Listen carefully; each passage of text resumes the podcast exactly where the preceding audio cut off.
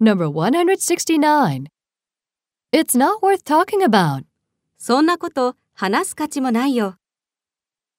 Let's practice. そんなもの100円の価値もないよ。 It's not worth a hundred yen.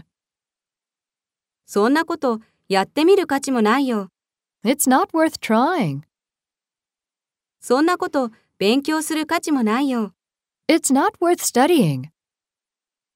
そんな場所に行く価値もないよ。 It's not worth going to such a place.